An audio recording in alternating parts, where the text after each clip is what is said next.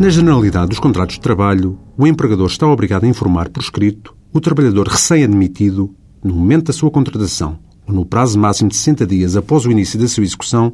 acerca dos aspectos relevantes do contrato de trabalho, elencando a lei, entre outros, os seguintes.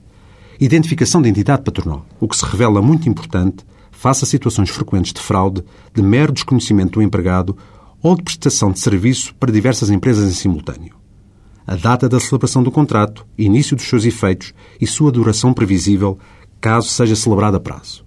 O local de trabalho, bem como a sede ou domicílio do empregador, que muitas vezes não coincidem.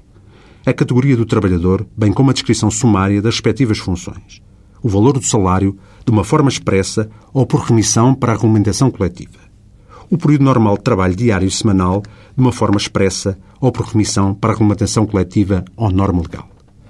Tal dever de informação pode ressurgir ao longo da vida do contrato de trabalho e desde que hajam alterações supervenientes legalmente relevantes. Importa dizer que a lei também impõe ao candidato ao emprego um dever similar de informação, mas este, atendendo nomeadamente aos seus direitos de personalidade e à sua posição de contraente mais débil, é muito mais restrito e exigente, admitindo-se tão somente que dê conta ao empregador de algum aspecto de natureza pessoal e profissional que possa afetar a sua prestação funcional, por exemplo, doença incompatível com a atividade a desenvolver